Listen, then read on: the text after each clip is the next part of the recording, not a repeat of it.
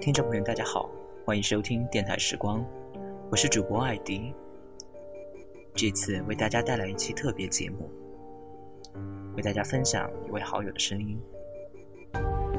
虽然不能和你在一起了，但是并不代表我不爱你。希望大家喜欢。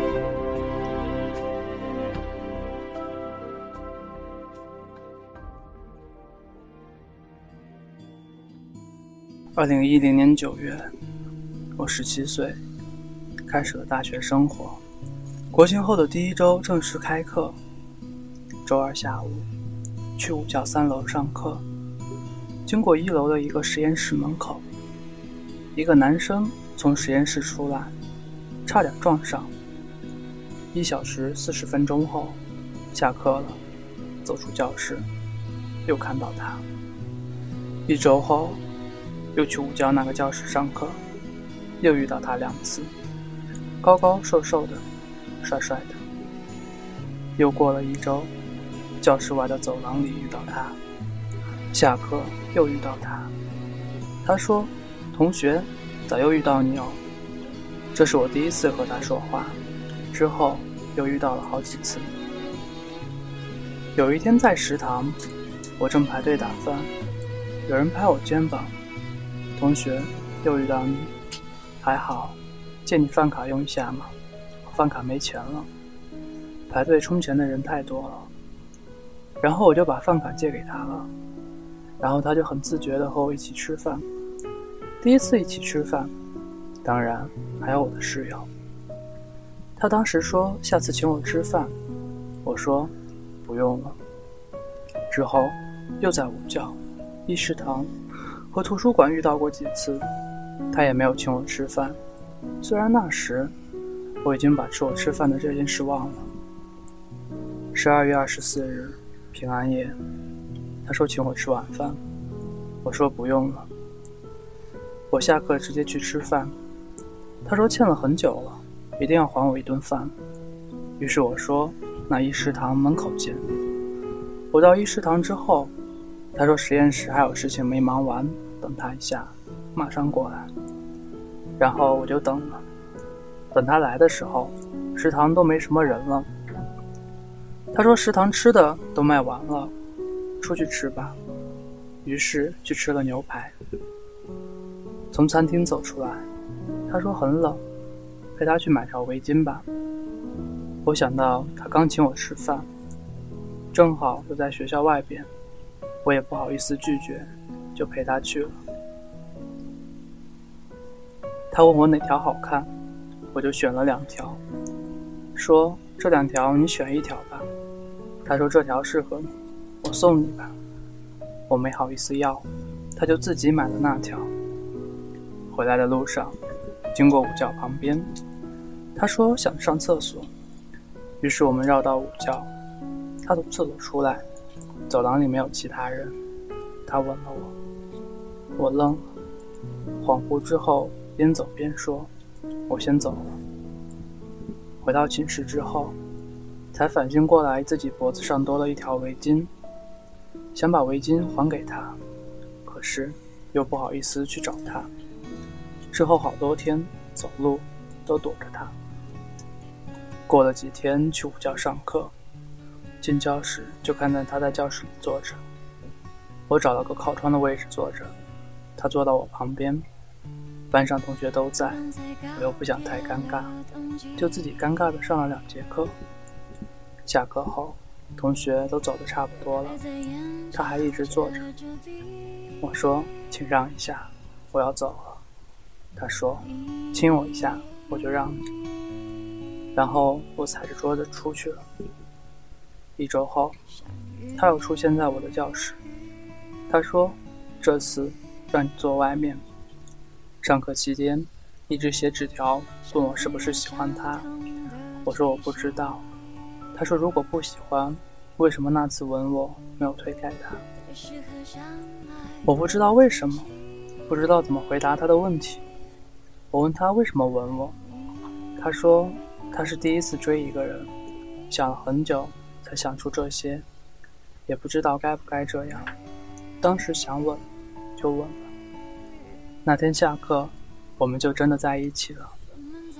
后来，他说，第一次见到你，在实验室门口就心动了，一直跟着你到三楼，看着你进教室，在教室外面等了你两节课。他说，之后的每周二出现在教室外面，都是为了和你偶遇。他说，在一食堂问你借饭卡，只是想创造一个机会请你吃饭。他说，平安夜请你吃饭，你居然说去一食堂吃，被你蠢哭了。看不出来我是在追你吗？他说，吻你，完全是临场发挥。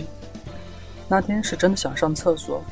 结果发现走廊里没其他人，我真没看出来，一直觉得所有相遇都是好巧，好巧。一年后，二零一二年初，大二的寒假，他说陪我回家玩几天嘛，于是我去了。之前也去过几次，只是这一次，他把我们的关系告诉了父母，他爸妈强烈反对。一周之后，他说：“分手吧。”他的家庭很一般，他有一个亲姐姐，他妈妈生他的时候已经四十二岁了，现在父母都六十多岁了。我知道他对他的父母有多重要，不忍让他们伤心，于是我同意了分手。那天去了极地海洋馆，出来，他哭了。一边哭一边说：“我不能和你在一起了，但这不代表我不爱你。”他说送我回家，地铁站里跟我说：“看好，这是最后一次教你买票了，以后只能靠你自己买票了。”我没哭，一滴泪都没掉。回家后删了所有的联系方式，远走墨尔本，在墨尔本。不记得哭了多久，不记得怎么熬过来的。一个多月以后，从墨尔本回来了。哥哥说，我走之后，他来找过我好多次，我没有再去找他，知道没有结果。从此，再也没去过一食堂，再也没去过图书馆，再也没去过午觉。所有在午觉的课，都没去上，也再没有遇到过他。两年后。二零一四年，和一个最好的朋友相约去迪拜。最好的朋友有两个，一个男生，一个女生。男生二零一三年五月移民温哥华了，很久没见，这一次相约迪拜。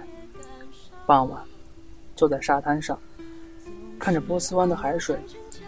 朋友问我想什么，怎么不说话？我说在想他，你见过的。朋友说：“两年了，你还忘不了啊？其实他挺好的。